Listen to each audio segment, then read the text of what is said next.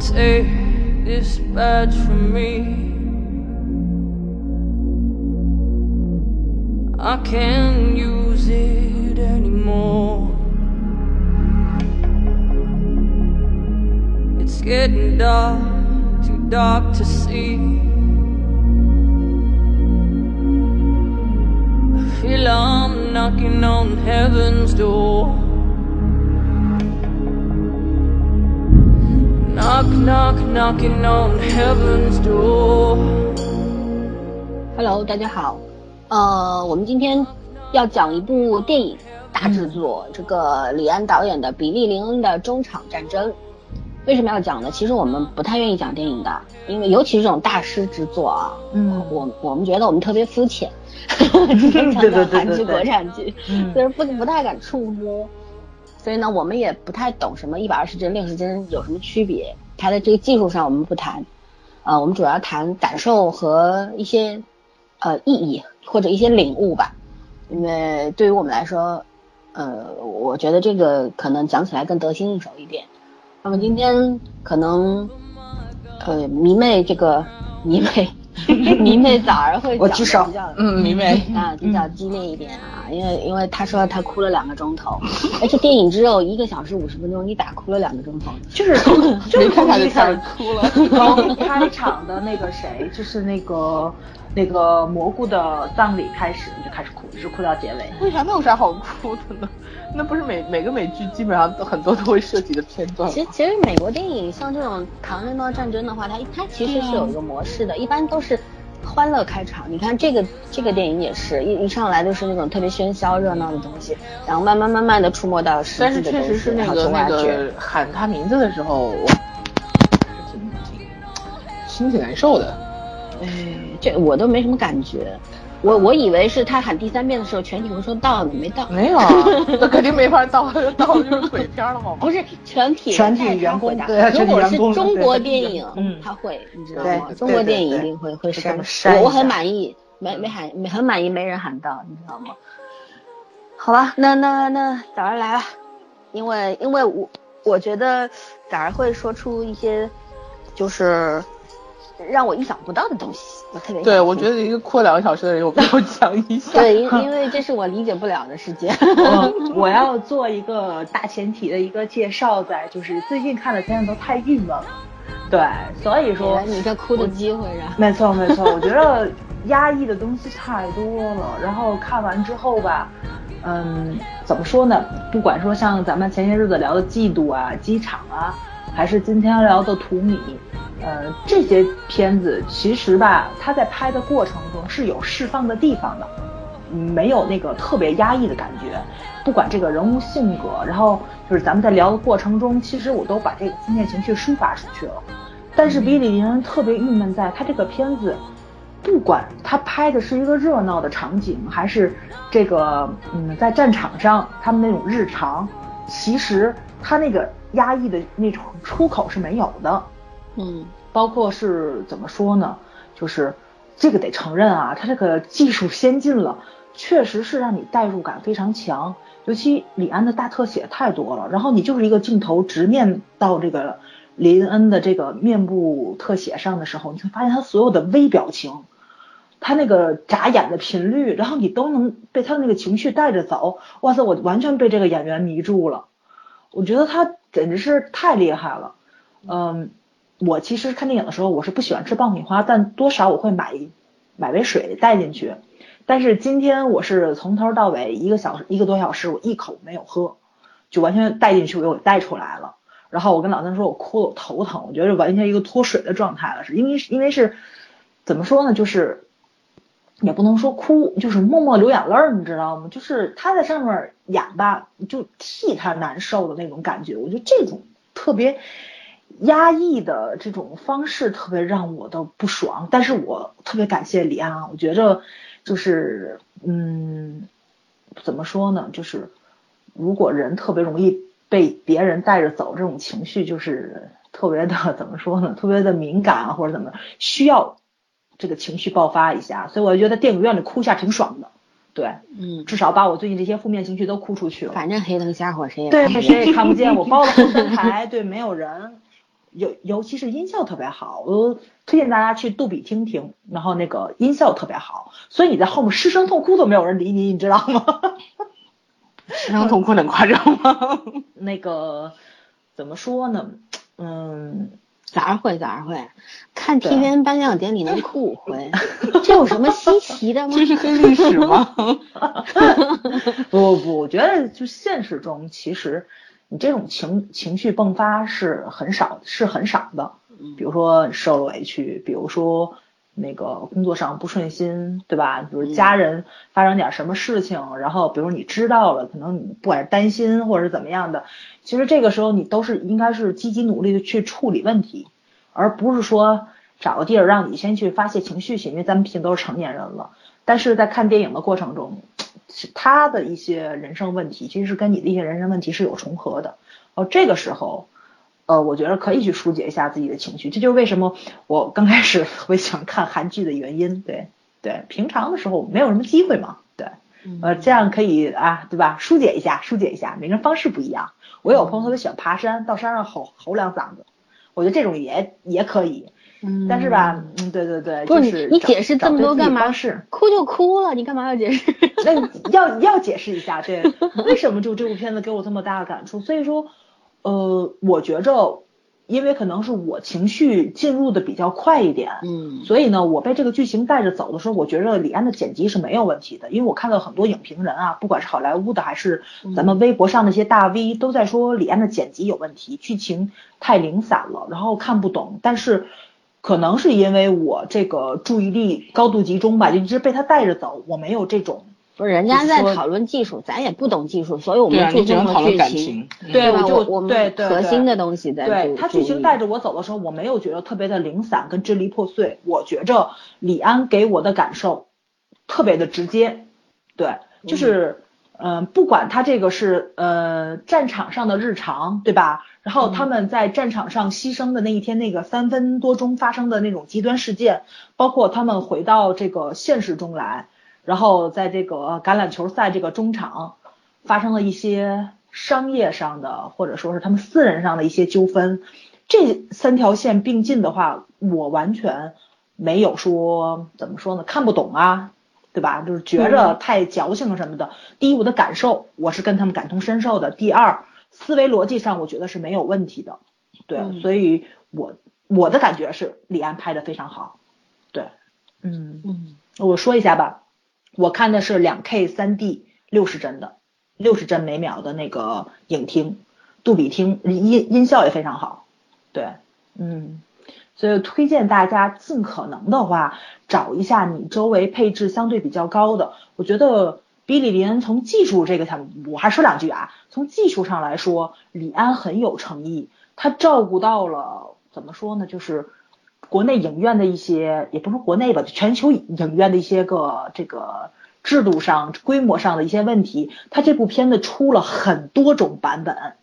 你不管是那个就是那个剧目的，然后那个 IMAX 的，然后还是说杜比呀、还是说什么的，就各种厅它都有两 K 三 D、四 K 三 D、六十帧的、一百二十帧的，就这种对比会非常多。但是呢，就是今天我看了一下那个顿河发的那个朋友圈，他说了还是有两 D 版本的。如果大家有条件的话呢，我也推荐大家去看一下两 D 版本的，因为你不会受这个技术所限。然后呢，你看一下李安的剧情上有没有说一些特别大的这种怎么说的不适感。我希望大家能够比较用比较真诚的态度去看一下。但是顿河说了两 D 版本的。有一些场面上技术可能达不到的话，李安用音乐去烘托、去渲染了，所以说配乐是跟我们看的 3D 版本略微不一样的。对对对，跟大家说一下。所以说，如果有有条件的话，我推荐最好的那种 4K 一百二十帧的那种影厅，能看的话看一下。还有就是两 D 版本能看看一下，做一下对比，因为它它是两个版本是不一样的。嗯嗯，OK，说完了。嗯，嗯，好了，好了。这个我来接一下，就是其实这个电影呢，嗯、据说就是这个一百二十帧四 K 的，就是只有三这个国内只有三家影院有，对吧？然后加上什么对杜比啊，不对，国内只有两家，加上台湾的话，啊，老上森上两家老嗯森就是把台湾加上了，就是三家，就是国内好吗？对啊都是台湾省。我说那个大陆地区两家，嗯，没错也没错，没错没错。嗯然后就是，其实呢，因为在上海，呃，我我家附近就有，但是买不到票，嗯，对，得现场买。嗯世界上最远的不，距离，现你知道吗？都买不到，买不到。而且昨天我就在那那个那个上海影城边上的皇怡宾皇冠假日酒店做婚礼，然后眼睁睁的看着门口一堆一堆的人，还有很多很多黄牛在那边饭对票。对对，嗯，然后然后你知道这我打个岔啊，就是嗯我我们昨天从那个呃淮海西路往那个就是从新华路进去，然后新华路绕到那个番禺路嘛，在那个影院、影院因为在这个番禺路和新华路的路口，对然后呢我从新华路进去的时候一堆一堆的人，然后我们一个司仪就说说耶。那这这么多人，这儿有学校吗？怎么都是年轻人？然后我说看电影的吧，他说应该不是吧，什么电影呢？好，因为他们不太关心这个。嗯哼，好，然后走到那个电影院不远处的时候就被惊呆了，就人真的是人山人海，嗯，可见就是说，就说你们那些阿凡达也是这样，三周票都买不到，对对对，阿凡达那时候还有彻夜去排队的，然后嗯花了几倍价钱去买一一张票的，说是三百块了吧，后来都，呃，有炒到一千多的，我据说不知道嗯。真假啊，反正当然了，这个好的东西当然值得人们去追求嘛。嗯。呃，我觉得就像哎那天我听那个另外一个电台的主播张法中说，他就说他非常喜欢诺诺兰，因为诺兰是这个世界上呃有良心的那那一帮人，就是说不会他们他们所做的任何事情的话都是真的是不代不仅仅代表自己，也在发出那种抗争的那种力量。所以说呢，他说一场诺兰的就是《星际穿越》，他宁可花三百块钱去看一场真正的三 D 或者是 IMAX。嗯嗯，我觉得在上海能够，就是说我亲眼看到这么多人去排队买票，然后等在那边等票的那样子，我很感动。其实我昨天拍了照片给你们看，我就觉得，嗯，好东西其实大家都是需要的。我也是这句话，如果买得到票，因为那个票是二百块钱一张，能买到票的话，我绝对买两张。可是买不到，我也没辙，所以我就 去看了六十帧，跟早上一样。嗯，嗯其实我们仨看的都是六十帧的，但是圈圈那个圈圈气死了，因为他们那边那六十帧我我估计是假我觉得我我觉得我对李安的 那个打灭产品分一下啪叽给我扣了两分，是因为他是第一个看，看完之后嗯他很气愤，说什么情况？我看的头昏脑胀，我也没看清楚这到底在说什么。哦，我真的是没看清楚，啊、对我我们去看了以后呢，我觉得六十帧也不错。其实我我们整我今天下午去看的嘛，整个电影院没超过十个人，我们看的是剧母厅，对这个片子嗯的这个片子收视影那个观影率真的很嗯差，，对我我还有个小插曲，就是我坐在第十排的十一座嘛，一个，嗯然后边上差不多开场五分钟左右来了两个女孩子，就她们一总共坐了四十分钟不到，一直在看手机，然后我就很难受，因为也没什么人，我就哦挪到边上去了，因为他右侧我右侧就一直有一道光，你知道吗？嗯对对对，我知道，我然后特烦这种。对，嗯两个人在那叽叽叽叽叽叽，然后看了差不多不到四十分钟，他们可能觉得索然无味吧，就走了。呃，但是就是我前面后面还是有一些就是我们差不多年龄的一些人在那边看得津津有味。我看到我前排一个男生就一直拿着纸巾，估计是在擦眼泪。嗯，反正也没有人吃东西，我是带了可乐啊、鱿鱼丝啊去，我也没吃。对 对，顾不上了已经。我喝了一桶水，嗯，嗯，但是不是也不是顾不上，就是就是没那个你不想心情，去吃，你没那个心情，对，没有那个心嗯情。我其实也不是心情压抑啊，我可能跟早上略有区别，我并没有觉得压抑，因为呃，我们是军人世家，我是军人世家长大的，嗯从小听到过很多关于这些，因为呃家里有长辈参加过越 对越反击战，然后还有老一辈的参加过这个抗日啊，还有这个嗯解放战争，所以说呃耳濡目染嘛，有有听过，所以说这方面嗯没有给我给到我，包括战场的那个短暂的五分钟，也没有给到我特别大的震撼，嗯，但是真正震撼我的其实是他的一些非常细节的东西，就是嗯人们，比方说有人。那个林恩走到那个舞台中央的时候，旁边伴舞的人跟他说“傻大兵”，骂他傻大兵，对吧？然后，嗯然后还有那个，呃结束之后说那个中场结束表演之后，人家忙着把他们赶走，这时候所有人们口口声声嗯称这个称道的英雄就成了 就没有人管他们，然后所有人好像就就好像他们是被遗弃的一样，就这个时候我我被触动了，我觉得其实上上到这，你看这帮孩子。嗯，都很年轻，十九都很年轻。嗯林英可能是里边年纪最轻的一个，对十九我岁，旁边可能有二十多岁，当兵嘛，嗯我我们国家也是当兵的，都是嗯很年轻，十八、十九、二十，二十一岁的话都已经是老兵了。所以对你说这帮孩子上到战场去的话，其实他们真的是，他们已经是被世界遗弃的一群人了。对你如果要往深的讲的话，真的是因为每个人都可以都会赞美英雄，赞美英雄主义，向往英雄主义。可是让你扛着枪上去的时候，你得你会想一想，只要不是爆发全民战争，轮不到你上的那个状况下，你会想我要上还是不上，对不对？但是真的你面临面对面对英雄的时候，你会呃赞美他们，因为这是发自内心的，你不能说这种感情是虚伪的，这是真心的。可是，在这个真心，你要去值得商榷的东西是这个真心到底值几斤几两，每个人对待这个的看法不一样。嗯，看这个电影很大的感受就是，我其实所有电影里发生的一切，我知道它都是真实会发生的，包括那些呃球场的工作人员后来去围殴他们等等。其实你说，呃，我记得有一个台词，就是这里边有一个人，他当时，哎，嗯，嗯是上下音我忘记了，就是一开始他说说什么情况，然后他出来冒了一句话，就是呃，好像非常的不尊不尊重我们这些，就是这个保卫着他们的这些人，就是好像没有这个感激之情，没有感恩之心什么的。其实我我觉得这是一个很好的角度，就是被捧为英雄的这帮孩子，就他们也是莫名其妙成了英雄的。对于一个战士来说，在伊拉克，所有的战士扛着枪打仗的人都是这样，只不过他们偶然偶然就被就被被发英雄了，现了，对对对，被英嗯雄了，然后呃，所满足了人们这个赞美英雄的这尤个需其求。这个事件上来的第一句介绍的那个剧情就很讽刺，是一个记者把相机记者问逃他跑的过程中啊把相机遗留在那里，是把这个现场拍下来的，所以他们成为了英雄。是其实只是他们生活的一天的日常而已。对，对那所以我说这嗯就是被英雄了，然后满足了、嗯满足了广大人民群众呃赞美英雄的这个需求嘛。对，我觉得就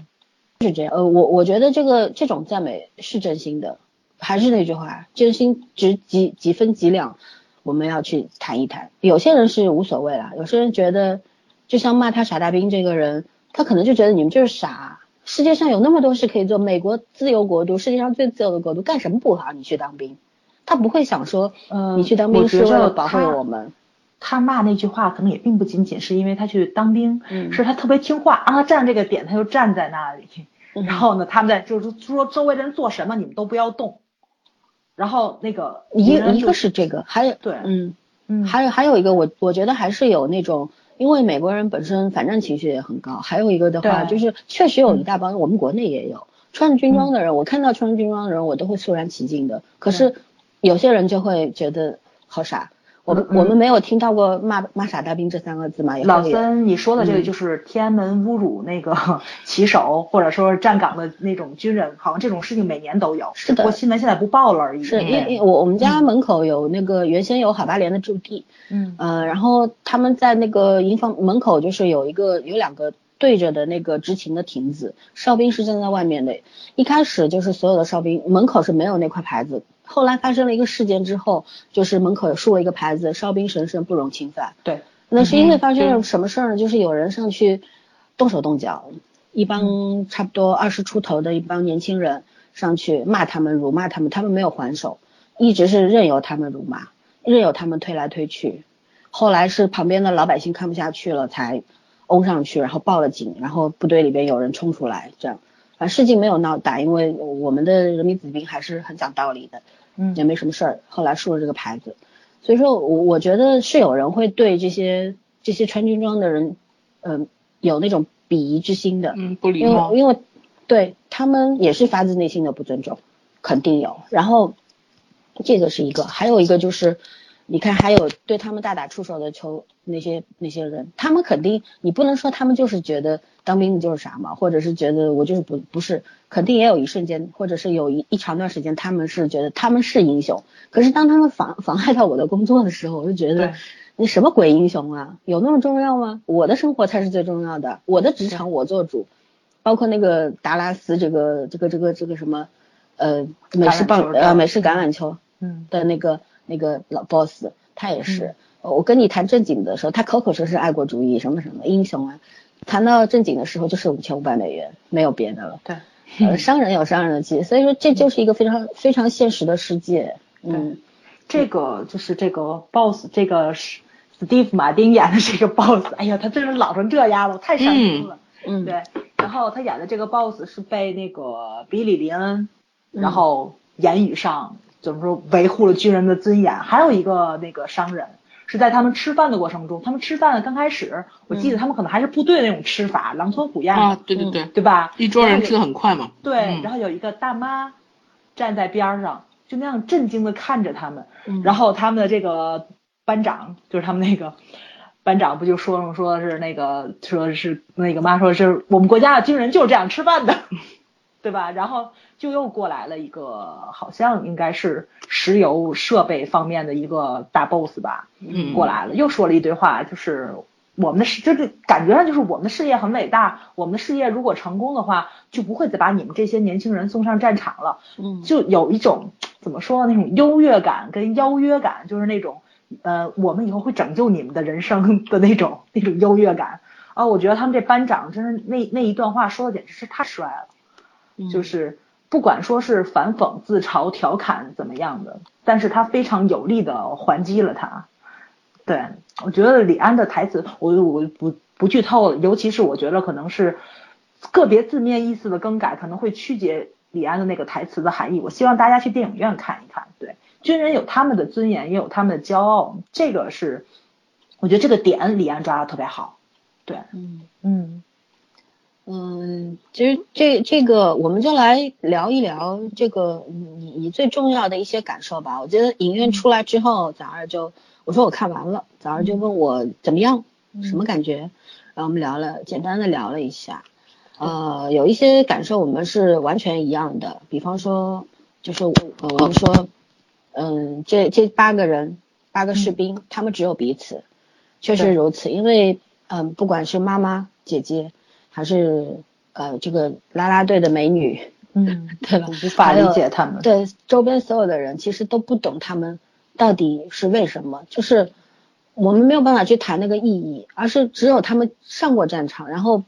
呃这八个人之间经历过生死，然后呃那个关系已经没有办法说什么战友啊兄弟啊这种嗯一言以蔽之了，呃。只有他们明白战场是什么意思，战争是什么意思，然后兄弟情是什么，战友情是什么，只有他们知道什么叫荣誉，什么叫军人的尊严，这些东西都他们想诉说，想告诉所有人，貌似所有人都知道，因为所有人都在赞美他们是英雄，他们还巡回了两、两个两周，对不对？在各处演讲啊，参加活动啊什么，貌似所有人都知道，可是就是在达拉斯的这一天，他们终于明白，其实没有人知道。只有他们自己知道，所以对，这是第一句。然后我没有说，啊，好像拼命对于他们来说成了最简单的一件事儿。其实对于普通人来说，对于一些不要说十八九岁的孩子，就是我们这些成年人来说，或者你到老了老态龙钟的时候，拼命都是一件不容易的事。可是当拼命成为一件很很简最简单的事的时候，你你想想那个这句话背后的那种力重量，那那种那份沉重。就这个世界对对任何人其实都是不宽容的，尤其是这些被称为英雄的人，对在他们被称为英雄的时候，同时也被当成了怪物，也被当成了傻子，对不对？对，嗯嗯，没有人会去想那么多，说啊，你们是为了人类和平，为了美国，为了我们，嗯，你不能强求所有人都懂你们，所有人都理解你们。你也不能让所有人都为了你们抛头颅洒热血、洒热血而歌颂，而跪舔、膜拜。这部不可能片子最让人难过的就在这里。嗯，世人看待他们只有捧杀与棒杀，没有中间态，没有理解，他们只有彼此。是，就是完全就是被侮辱和被损害的，看的特别特别难过。对对就是一种消费。对，就是其实还有就是我其实我觉得这最让我，这我我早上是哭了两个钟头啊，我大概哭了二十秒，我不是哭，我就掉了两两滴两滴眼泪，鳄鱼的眼泪 然后是为什么？能让你哭也挺不容易的。是，就是那个我眼泪是默默的流下来，在我没有防备的时候啊，就是他女朋友，这个跟他说以后要一直联系，然后说你是个英雄，你要你要回到伊拉克去，对，那个时候。哦，比利的微表情太赞了。是，嗯，他一下子愣住了，然后说：“当然了，因为我要回去。”然后就是我觉得，包括你会联想到之前他对着国旗敬礼的时候，唱国歌敬礼的时候，他想到了他的未来的生活，也许会很美好，在他们那个小房子里面，跟着心爱的姑娘开船上床，对吧？嗯，然后就就是他向往的生活。男孩子青春期的男孩子想女人不是很正常吗？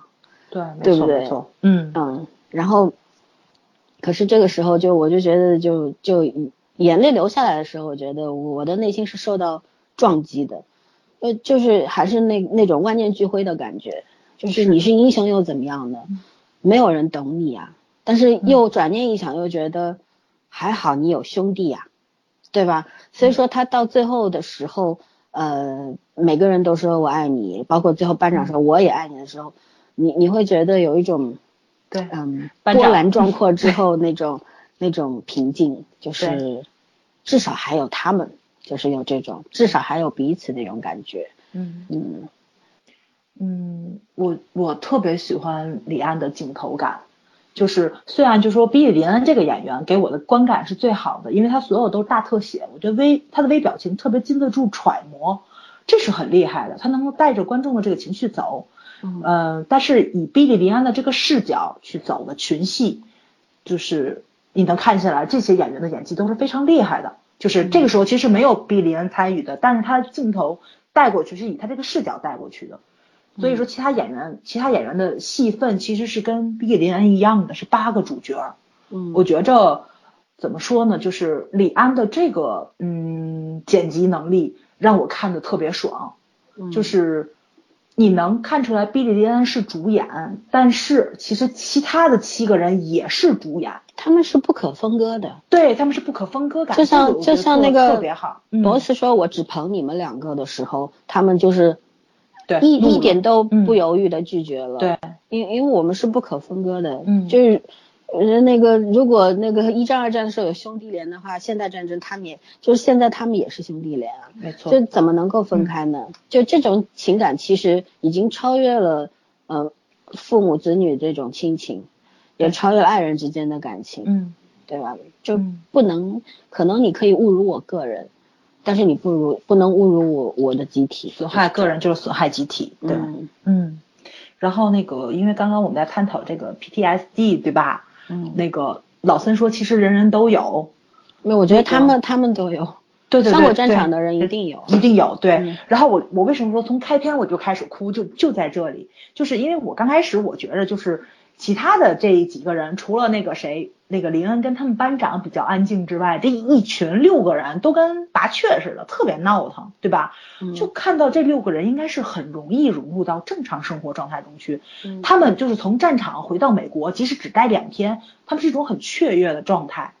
然后呢，尤其大家幻想的也是我退伍之后我要做什么，然后我怎么样融入新的生活，跟我老婆孩子开始热炕头的这个日子。然后每个人都有憧憬在，然后就觉着。我可能就是个人认知上，这个创伤对于他们比较严重的话，可能就是林恩跟他们的班长，一个是失去失去了自己最亲密的战友，一个是失去了自己的精神导师，这是什么？但是他后面的剧情随着那个渐入的话，你会发现每一个人都有显现出来的他这个创伤后应激障碍，包括那个从从那个他们那个谁那个那个那个。呃，蘑菇的葬礼上开枪的时候，克拉克就那一激灵，嗯，所有人都站得比他那他那一激灵，包括后面的话就是别人随随便便一句话，他就控制不了自己的情绪，嗯，然后有有一个自称自己不是同性恋的那个那叫什么来，就是那种就是瞧不起同性恋的那种人，他说了一些侮辱同性恋的话，甚至去侮辱同性恋的大兵。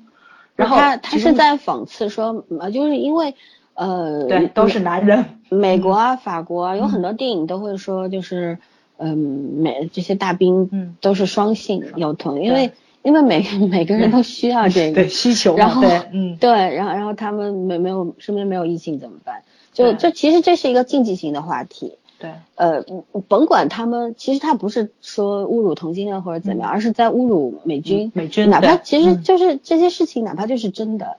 你说出来，他们肯定是不愿意听的。呃，何况他们之间应该是没有，他们之间可能更更是更纯洁的那种感情。他侮他侮辱的是他们这种兄弟情，所以 那个人就爆发了嘛，对吧？给他来了一个那个，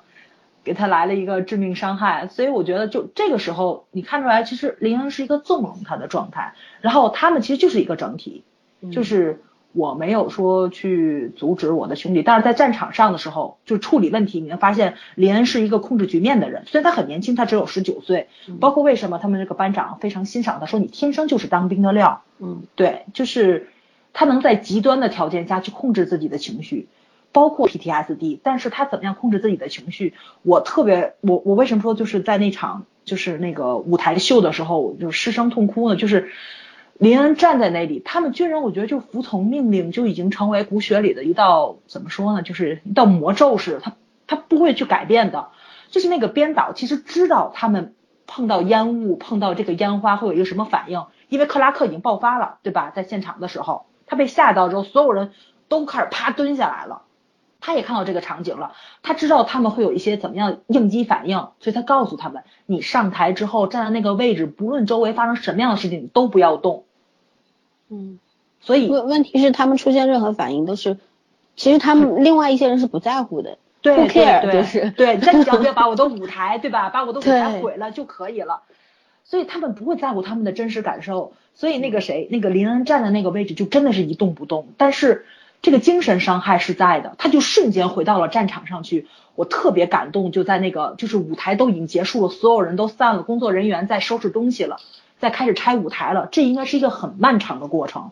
不可能说像电视就这个电影里面演的就那三五分钟，因为后主席台里面所有的观众都不见了，这些观众都已经退场走了，至少得有十五分钟、二十分钟了。但是林恩就站在那里，就沉浸在他自己的世界里，他听不见他的战友叫他。然后你看那帮人就很随地的坐在地上陪着他站在那里，就他犯傻，他们知道他为什么有这种反应，因为兄弟嘛，对吧？他们都经历过这种战战争，每个人表现出来的受伤害的形式是不一样的。林恩就是那种很安静的。很安静的那种人，包括开场他们坐那种加长的悍马走的时候，六个人鸡飞狗跳，就林恩坐在那里就这么微笑着看着他们，就因为嗯，其实咱们还是以那个远景去走的，以林恩的视角去走的，你看不到林恩的反应，只有一个镜头，就那一个微表情，他就是很慈祥，我就特纳闷，一个十九岁的孩子怎么会有一双这么沧桑的眼睛呢？就这就是战争带给他的一个伤害，因为他就是亲手近距离。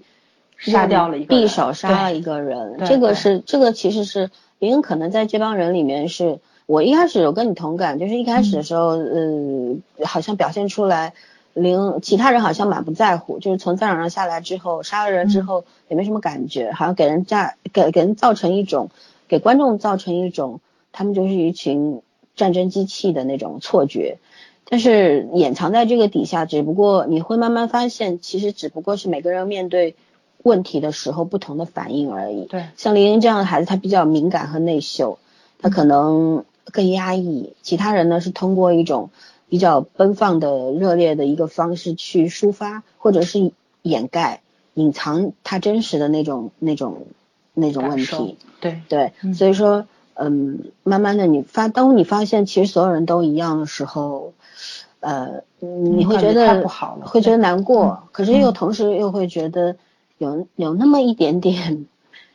不是难过的东西，而是有一点欣慰。不管他们是病了还是怎么地，至少他们都都一样，都一样，都一样。就没有没有不是林恩，只是林恩被抛弃。因为其实前面差不多四十四十分钟左右，呃，好像所有的镜头语言给到你的就是只有他有问题，其他人都没有问题。可是当就是第一个采访过去之后，因为采访也都是编排好的嘛，不能说实话嘛，对吧？对对。然后呃，他们做到了，一句就是那个那个那个谁，名字我不知道，嗯，反正带着他，然后带球场的一个工作人员给他们哦带他们去吸大麻，那个对不对？芒去吸大麻的时候，那个镜头开始，你慢慢看到了真相是什么。其实就像剥洋葱一样，这这个真相是慢慢剥离出来的。呃，可能有些人会，有些很多观众，特别是美国人的话，他们就很喜欢看这种反战题材啊，嗯但没有人喜欢看主战题材。很多人喜欢看反战题材，就觉得李安拍了又一个热血沸腾的东西。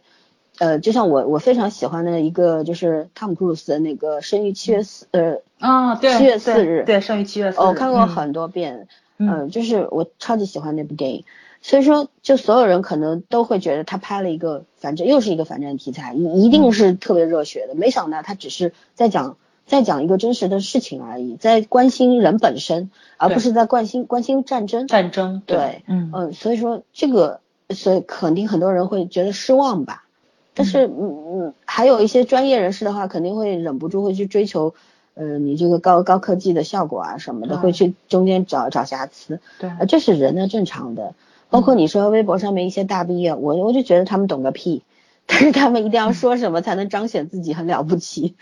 不是我阴暗，我觉得我看了一些这个评论，我觉得就是这个样子。嗯。嗯，难道没有人看到我们看到的东西吗？我相信基本上都百分之九十九的人都看到了。我觉得情感共鸣方面做的是非常好的，但是你不能对，对他那个视角，他就是主人公的视角，你能够进入他的内心世界，你是跟着他走的。嗯，没错，没错，非常好。尤其是那个，我觉得他并没有说去探讨主战与反战这个话题，但是呢，就是不管是主战还是反战的人，你都能从里面看到你那个立场，然后怎么说呢，不人道的那一面。我觉得，对你不管是主战还是反战，其实都有不人道的地方。这个怎么说呢？就又回到一个问题，就是我记得以前我们在群里，哎圈圈呢、嗯哪儿去了？消失了。然后我们以前群里面有一个朋友就是说过，说军队，呃，是就是就是从士兵这件事情，有士兵这个职业其实是非常不人道的，就是觉得应该没有这个。但是当时我我记得我还争了几句，我说如果没有军队的话，那就没有和平吧。但是，他又说，有了军队才有不和平啊，才会有战争啊。其实不是，我觉得跟军队没有什么关系。对我我觉得这个是，真你你就像他们去伊拉克，难道就像剧中呃影片中也有讨论嘛，讲到嗯为了石油，为了政治，为了什么，对对吧？嗯呃，为了各种各样的利益啊，或者怎么样，其实这群被送上战场的年轻人才是牺牲品啊。对对吧？那些在这些年轻人的家庭，爸爸妈妈、兄弟嗯姐妹才是最痛苦的人，天天担惊受怕。反正电影的话，关注的就是这些啊，嗯并不是关关注这个战争有多么宏大、多么怎么样，而是在关关关注人本身内心的东西。是的呃，嗯，不管这部片子它表现出来的是那些混蛋们，还是这些呃战场上的平凡人，我觉着你能看出来这八个士兵永远是在说实话。虽然就是他的那个在接受采访的时候，他的那个班长就是那个谁，就是那个呃呃对，就是他们班长，他们班长那个。接受采访时候说了两句违心的话，我觉得林恩特别搞笑。林恩侧脸看着他们班长，然后他知道他们班长内心的真实想法是啥，然后呢，他们的想法是一致的，但是班长还是说了主流的那种官方的那种回答，我觉得非常非常的讽刺。但是其实就是怎么说呢？不管是以什么样的形式去说这些话，李恩说的都是实话，他是这八个士兵的一个化身吧。包括就是问他杀人是什么样的感觉，然后手枪对人身，对对人这个身体伤害是一个什么样的状态，嗯，我们其实没有那么直观的，但是直到那个回到战争场面的时候，你能看到真的是一枪把一个人射射成了一道粉色的烟幕的时候，我觉得那个视觉冲击是非常大的。就是林恩说的是，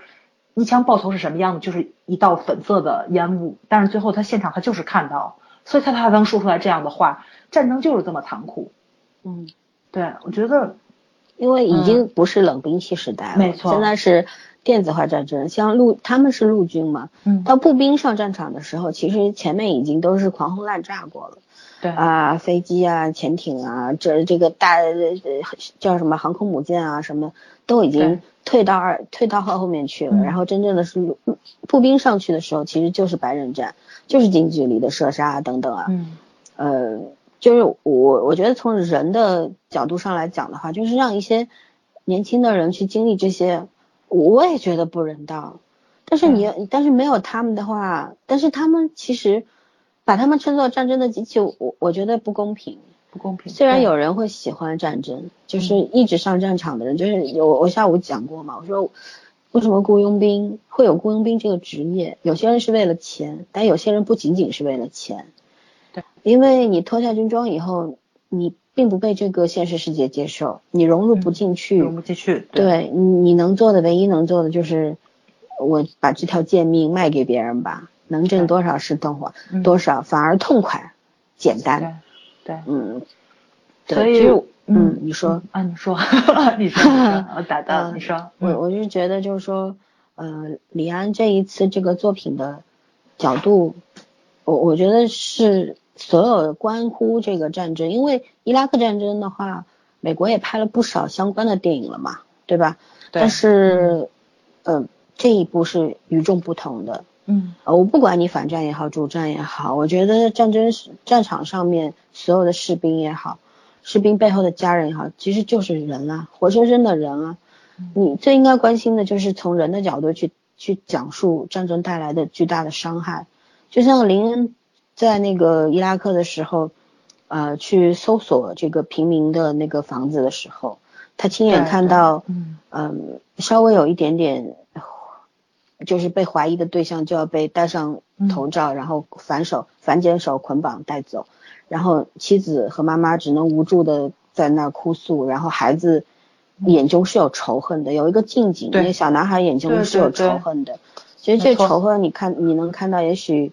在未来的战场上你会看到这个孩子，你很能联想到这些。因为其实战争是最容易让人产生仇恨心。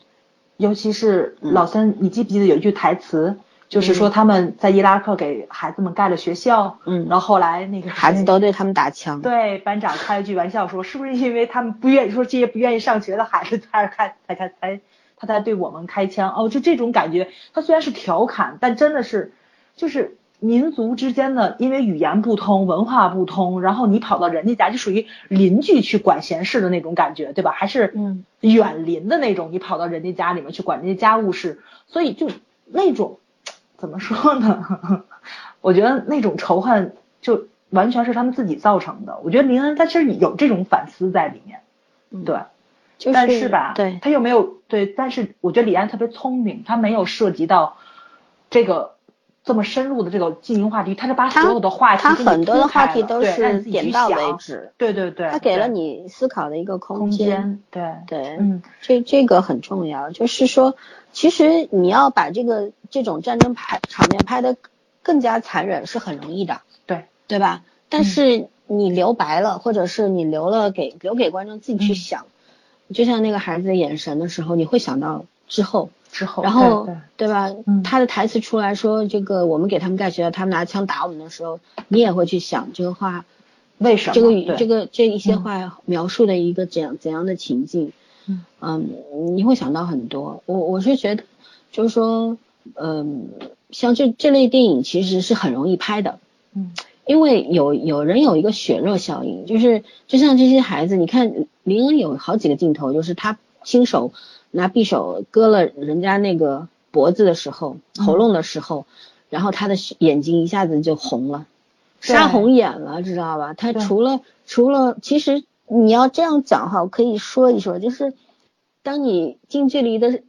就是这个其实就是近距离的杀掉一个人的时候，而且是用冷兵器，是用一一把匕首，而不是用枪远距离射杀的情况下，人的那种血肉效应一下子就出来了。你不仅会觉得恐惧，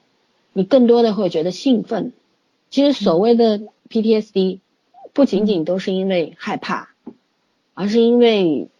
比方说他们他们从战场上下来之后的那种空虚，你知道吗？我嗯我说我我二舅当时说跟我说过一句话，就是他跟我说，我那时候还很小，初中的时候，然后他跟我说，就是你害怕去那里，但你又想回去那里。我当时理解为什么？理解为他有很多战友牺牲在那里，他可能想回去看看。但是我今天突然反应过来，不仅仅如此，诶，就就是像我二舅现在也退休了，那时候他还在当兵，然后从战场上他因为那个右手的那个中指和那个无名指都没有了，嗯，是被就是也是受等于是残疾了，但是不影响他工作，他后来回来以后做后勤了。但是他每一次，我那时候很小去那边玩的时候，在他们家每顿每天吃饭，他都给我讲这个。我那时候，你知道，就是今天我突然想起来啊，为什么会这样？我我突然反应过来，二舅为什么会这样？其实这并不是说，呃，他想念念不忘，而是他被迫的念念不忘。你的心境就不一样，你回不到普通人的世界当中了，你也做不回普通人了。这个其实，在那个林恩的这个八个人的这个 B 班二班，对吧？B 班，B 班其实都是一样，一样。所有人都在幻想自己的孩子，想自己的老婆，然后想女朋友，想有一个马子，想各种各样年轻人该想的一切。可是你看这个这影片里面并没有出现家人出来的那个场景，除了林恩的家人，其他都没有，对不对？其他七个人都没有。对。呃，为什么呢？其实就是在说说这个，就是当你拿起枪的那一刻，就是里边不是在菩提树下有那么一句 一一段戏嘛？就是当你拿起枪的那一刻，你就知道枪会打响，就是这个样子。哦，不是，就是那个林恩说他会不会中枪嘛？嗯，就是说，然后那个谁，那个范迪塞尔的蘑菇说嘛，说如果你注定要中枪的话，那么枪声已经响起来了。嗯。意思差不多嘛，意思就是你走上你其实，嗯，被派到伊拉克，踏上这片土地的时候，你就意味着你的人生已经变了。你在美国当兵，就当个几年，你回回家了，那不一定能改变什么，你还是普通人。但是你一旦进入了最最残酷的一个场景的时候，你不可能再做回普通人。所以说，这些人为什么宁可回去，也不要留下？林恩其实当时是。有挣扎的，对，当他他可能面对姐姐和妈妈的时候，并没有想过要留下。可是当他遇到这个对他为呃这个一见钟情的姑娘的时候，他是有摇有这个有摇摆的，他内心有挣扎，他觉得或许留下。但是当他听到这姑娘说你是英雄，你要回去的时候，他是他一下子就他眼神很复杂，就是有有失望，呃，甚至有震惊、有惊恐等等。所以说。嗯，这个这个影片啊，就值得很多人大家都去看。是的，嗯啊，就是他他到底在说什么？我觉得我们真的没法一句两句，那聊一个小时也聊不清楚。就真的很多东西，可能不一样的人会看到不一样的不一样的内容，不一样的意义。嗯，我们只是我们自己看到的，我们的观感是怎么样的？对，嗯，这部片子。我觉得它只是一个战争的外皮吧，我觉得应该是在 讲人生。对，嗯，对，李安给就给我的感觉就是那种人生不可莫测的那种感觉，就是还是有咱东方的这种哲思在里面。包括它这里面好像又运用到了那个印度教，就印度佛教的那一些，就因为那个范迪塞尔的蘑菇信这个，对吧？我觉得特别有意思，因为。因为我记得就是当年看那个就是那个那叫什么来着，就是那个就是也是李安导的那部片子，嗯，就是那个，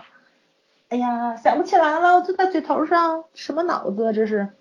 他导那部片子的时候，哦不不是不是不是，就是那部有老虎的片子啊啊那个少少年派的奇幻漂流，的，对对对对。他演拍《少年派》的时候，就是好像就呃就说过嘛，印度教非常复杂，在就是他们的神有的时候是邪恶的化身，对，嗯，所以怎么说呢？我觉着呃把这个放到战场上去说的话，我觉得也有点双面刃的那种感觉，对，因为战争并不完全是正面的。对，是正义的。嗯，没有什么战争是正义的。我觉得世界上没有什么战争是正义，战争就是利益。嗯，这个就是，当然是这个。我觉得所有的军人都是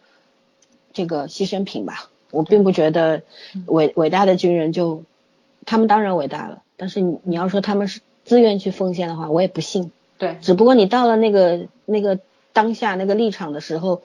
你不得不 英雄。对对 你对你还能再往后退吗？一定要往前冲。对，就是讲了一群普通的战士是什么样子的一个生活状态。我觉得这是李安最伟大的一个地方，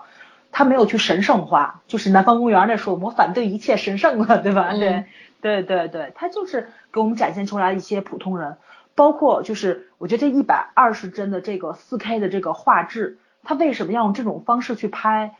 第一，李安的战争场面非常少，但是战争的残酷性、武器造成的一些伤害，我觉得这些画面用这些特效去非常好的呈现出来了。包括就是林恩，就是以一个介绍者的口吻，很平淡的说出来了，就是悍马车上的机枪一分钟发射出五百五十发子弹的那个 那个效果是五百五百多发，对，五百五十发，嗯对，这是一个什么样的效果？都能看到把房子都轰平了。包括就一枪爆头造成那种粉色的血雾是个什么样子的，咱们在现场也看到了。然后就是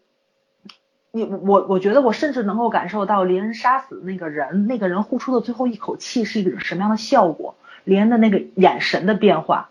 对，就是尤其是他所有的近他近距离的，我觉得这个演员实在是太厉害了，所有的微表情、嘴角，然后。就甚至于他皱的眉头的那个皱纹，你都能看出来他的情绪是什么。然后后来我就特意查了一下，我都想象不到这个人只是九一年的一个孩子，九一年二月二十一号，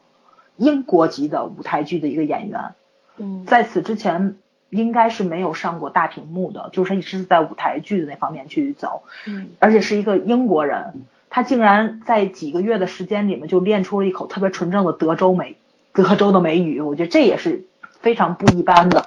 所以我觉得他这部片子就是怎么说呢？我觉得选角就非常非常的厉害。李安知道每一个人的长项是什么，他为什么选这个演员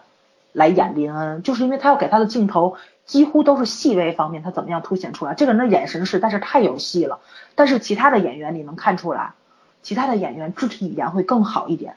包括比如说克拉克，比如说包括 Mango。然后就是你说的那个，就是呃，有一个工作人员带着 Mango，还有那个谁带着那个林恩，他们三个人坐在就是那种我估计应该是备用的那种，就是看台，对吧？可以加到哪里去？他们坐在那里，我觉得应该对过就是空旷的、空旷的没有什么景色的地方，三个人吸大麻，他们就是在畅想他们的未来。然后留在美国的这个人，胜于受于生活所迫，他想上战场。就为了那六千美金的一个抚恤金，然后在美国战场上的人想回来，回来之后我转业做什么？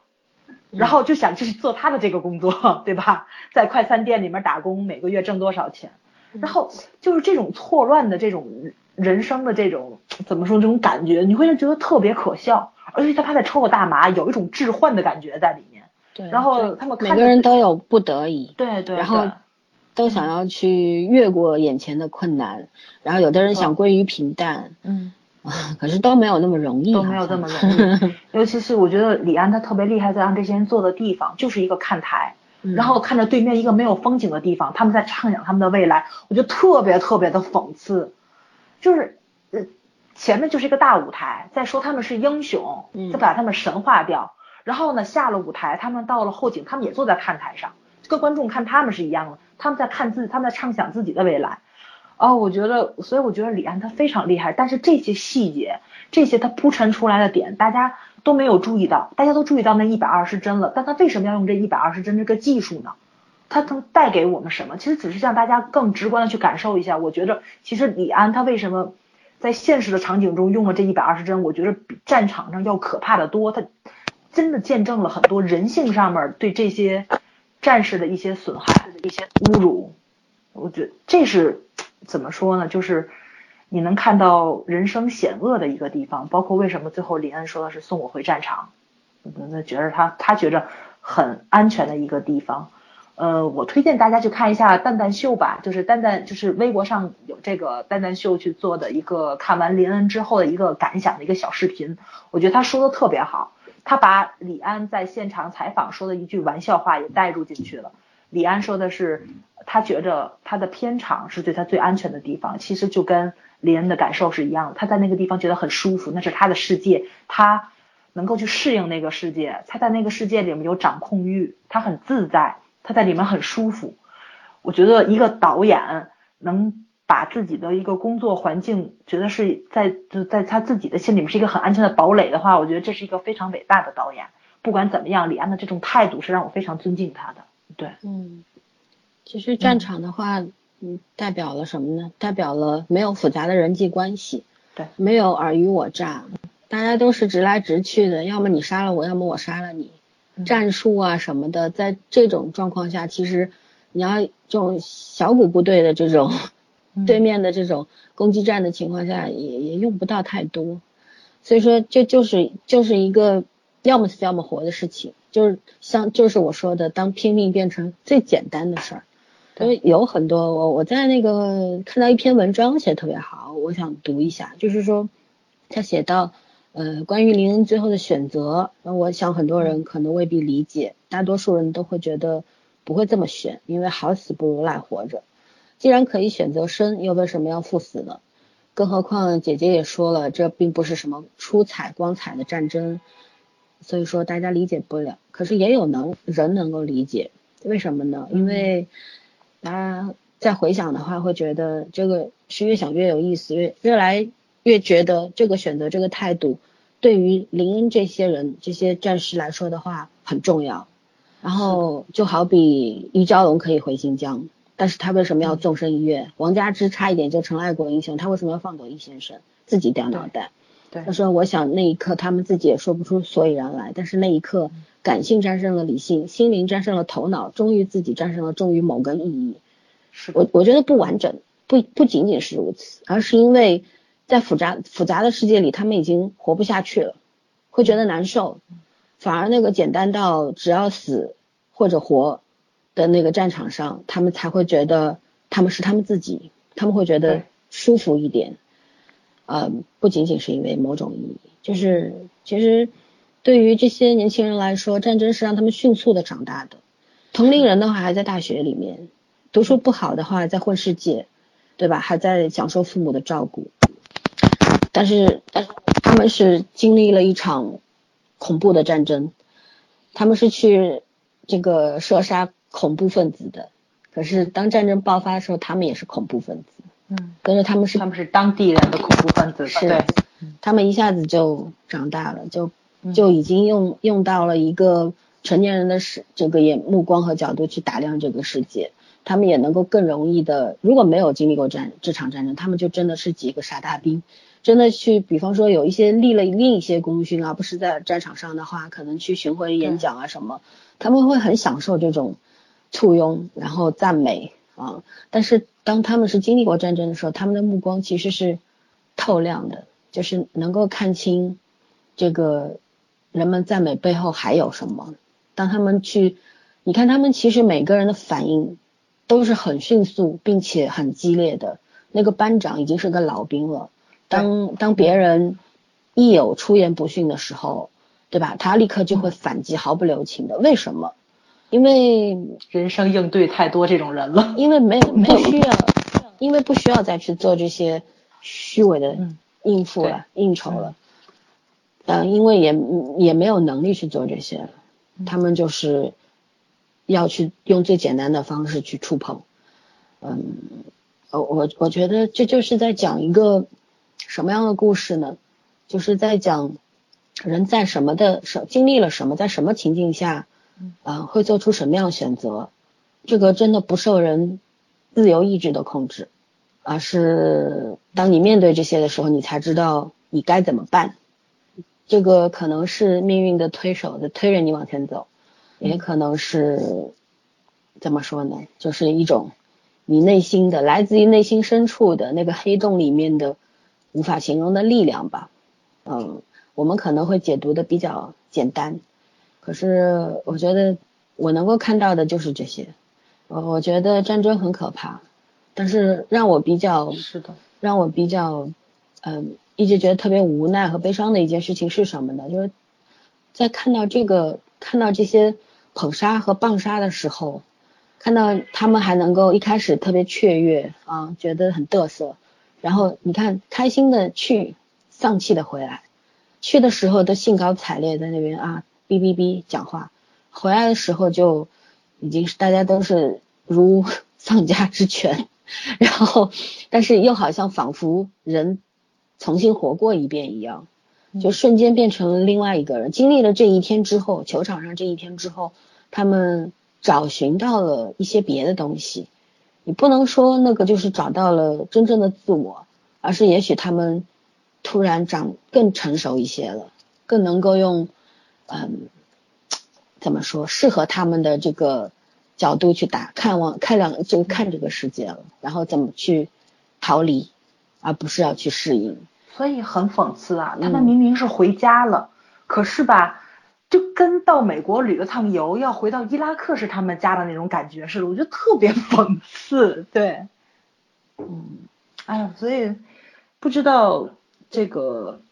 怎么说呢？我我觉得不知道，因为是不是咱们是东方人，所以被李安的这种情感的这种就这种跌宕起伏，所以比较有感受力，他们美国人感受不了。对，今天我。我我在那个，我不是转发了顿顿的河那篇影评吗？那，咱俩转发一样，在在澳洲的朋友他在下面评论了一句，他说《功夫熊猫》就是在讲西方人如何看待东方人，然后李安的这部《比利林恩》是在告诉西方人、中国人、东方人怎么看待西方人。呃，很有意思，因为东方的这些哲理呀，呃，就西方人。我我一直觉得东方人的脑回路比较复杂，然后喜欢往深度里面钻，然后西方人的话，可能他不是说那么肤浅，而是他们比较直接，然后更追求宽度，是这样。对，这个可是我我我今天去写影评，我说了吧，我说就他们确实是他们很热衷于去站立场，对吧？可是你要真的想站立场的话，你就拜托跟漫威把内战给我拍好了。你们自己，你你对吧？你们自己的杰作，你们都拍不好，我觉，嗯，这个是让我很无法接受的一件事情。对，但站立场就是人的本能啊，本能。对啊，但但 但是你们不能苛求一个东方的导演，然后非要在你们这个战事上去站一个立场。伊拉克战争是正确的还是错误的？这是交给历史上去评判的，你不能说让一个导演一部作品上去评判这个事情，这是很不公平的。所以我觉得有时候他们有。所以他们影评人写的一些，呃，内容就是让我觉着不太舒服，就是批评的位置怎么说呢？就是脱离了一个导演的那个范畴了。其实你要你要相信，世界上有一种批评是因为嫉妒，嗯，有一种赞美也是因为嫉妒，嗯，人要学会中立的、比较客观的去看待一个作品的诞生或者是一个人。嗯，不要那么我我不喜欢站队，对我也不喜欢站队。我觉得站在中间可能看到的更多一点，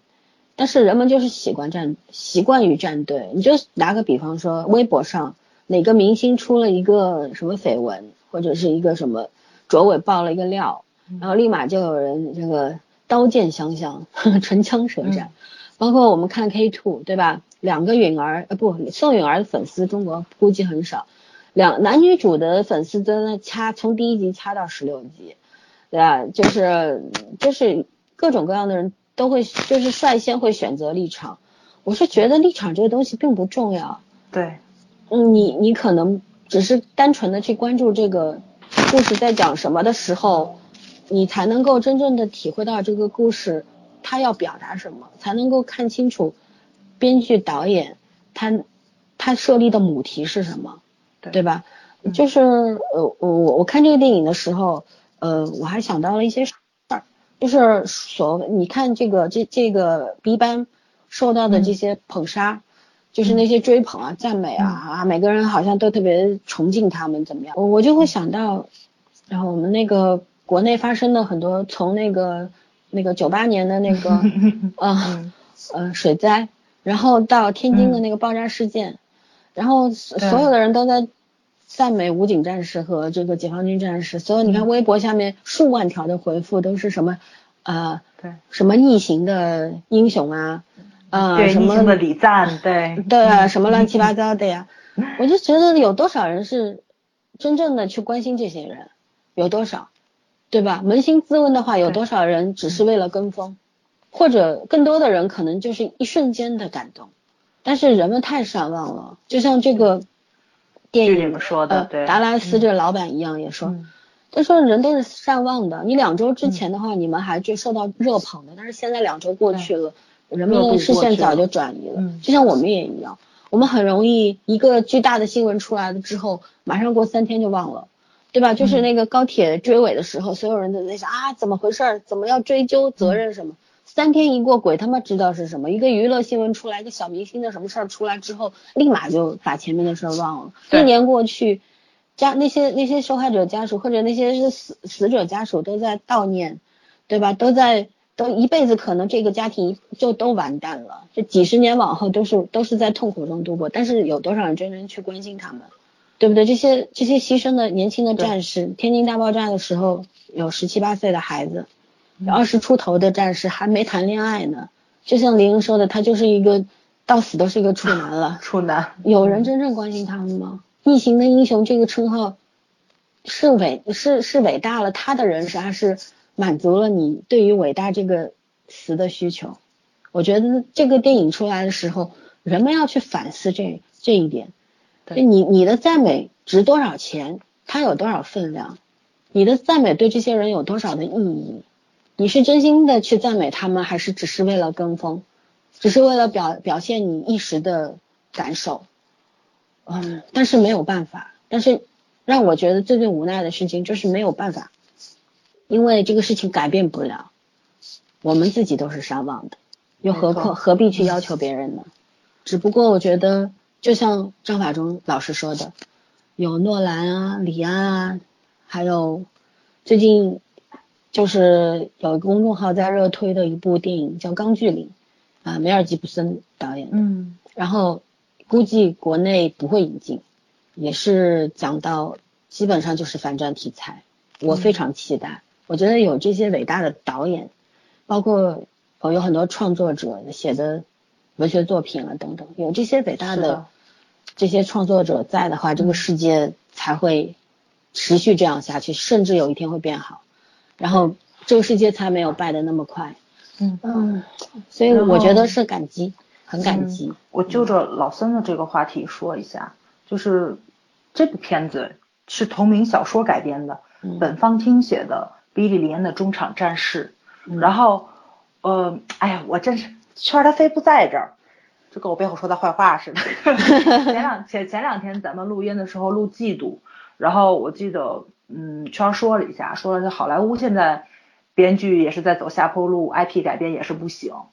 然后我当场，我我记得我当时说了一句嘛，我说了一句，对于刚刚追捧完那个奇异博士的人来说，这这话有点过，对。但是今天我我想郑重的就是反驳一下他，就在这里，美国 IP 改编是很成熟的，就是说，即使说现在可能有一些导演是在迷失吧，有些编导是在迷失、跟风，市场是什么样的，我们就制作什么样的。第一，可能是因为咱们国家引进电影的问题，有一些嗯电影你看不到，所以你就关注不到，然后会有一些错觉。第二就是，伊利·林恩这样的片子出来了，就是我们中国的一位导演去导的，也是 IP 改编，对吧？也是一部大热的小说改编的。然后你们能看到美国的 IP 改编是一个什么样的热潮？我们也有很好的作品，但是我要说一句实话，我们的网络作品跟人是没法比的。这个差了一百年的，对对，至少差了一百年。所以说，呃，就有的时候吧，这个就是我们单独把中国拿出来说，对吧？就是放在咱们同类的作品去比较，是我们只能横向比对，对对，我们不能不敢纵向比，根本就是不对敢，对，也对不好意思。没错，所以说，但是这个时候，我觉得就是也不要去刻意的去说他们有多么不好，就是韩国即使作品有不好的，但他们也是上升期，对吧？嗯好莱坞绝对没有走下坡路，好莱坞有好作品，好莱坞每年都有非常非常多的独立电影出来，小成本一百万人能拍部电影，拍得非常好，至少他们有让你说话的土壤，没错，中国是看不到的，没有太多的制约，才会产生所谓的自由民主。当然，没错从从来没有绝对的民主和自由，对吧？尤其是李安去探讨了这个话题。李安这嗯部片子从头都在讲，他们要把林恩这个故事搬上电影，所以这里面会有一个一直在打电话的电影制片人。这个制片人从头到尾一直在打电话，但他到结尾的时候，他表现出来了一个电影人对军人的绝对尊重。他跟林恩说了，我我一定要这部片子面试，我一定会找到一个非常好的投资人、制片人。我觉得这是，我觉得这是一个电影人对怎怎么说呢？对这个就是良心行业上，没错，嗯没错，没错，嗯就是良心。作为他们这个职业上对自己职业一个尊重的一个态度在，嗯，我希望咱们国内也有这样的人，对，希望咱们的 IP 改编能够更好。所以说呢，就是说我希望有才华的大家吧，都拿起笔来写一写，不要让那些劣币去驱赶这些良币。我希望有更多的秦明，对吧？有更多的雷米出来，然后有一些更成熟的作品，包括萧鼎。我希望萧大侠能够再写一些非常非常好、非常有世界观的这种鸿篇巨制出来。虽然你的诛仙已经被改的支离破碎了，但是不见不代表以后没有好的投资人，不代表以后没有良心的制作单位能够制作出来非常好的作品给大家去看。嗯但是咱们的好 IP 能改到比利林恩的这种程度会非常少，但是不代表没有可能性，对不对？对，还是往好的方面去憧憬，希望得有，希望得有。也许见鬼了呢。对，没错，没错，没错。但是真的，咱们离好莱坞至少差着一百年。他们即使再再走下坡路，再再去吐槽，也比咱先进一百年，这是肯定的。咱现在连韩国都快赶不上了，已经赶不上，早就赶不上了。但是，哎，怎么说呢？人家就是强，这个要尊敬人家。为什么李安跑好莱坞去发展呢？是中国不给他土壤？我觉得中国会捧着他的，但是他想要的东西，中国没法没有办法给他。他想要的幕后团队，他想要的演员，他能够找到一个专门拍音乐剧的演员，一个英国人，在几个月的时间里去改变口音拍一部戏。国内的演员有这样子的吗？大家想一想，有这样子的演员有几个？一个九一年的，一个九一年二月二十一号出生的男演员，很年轻，国内很难找。一些流嗯，对，哎，尤其是在这种技术下，对吧？这些完全素颜不化妆的情况下，然后化妆师都被营养师替代了，有几个九一年的男演员能有这种勇气？我觉得一个都没有，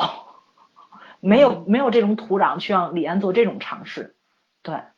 所以我们还是跟人有差距的。好莱坞绝对很强，所以如果大家特别讽刺的事儿，你想过没有嗯？我们刚刚还在聊香港导演跑到大陆来挣钱，这是因为嗯跑大陆来的都来挣钱了，跑美国去的都想好好拍片儿。没错，啊，我们是确实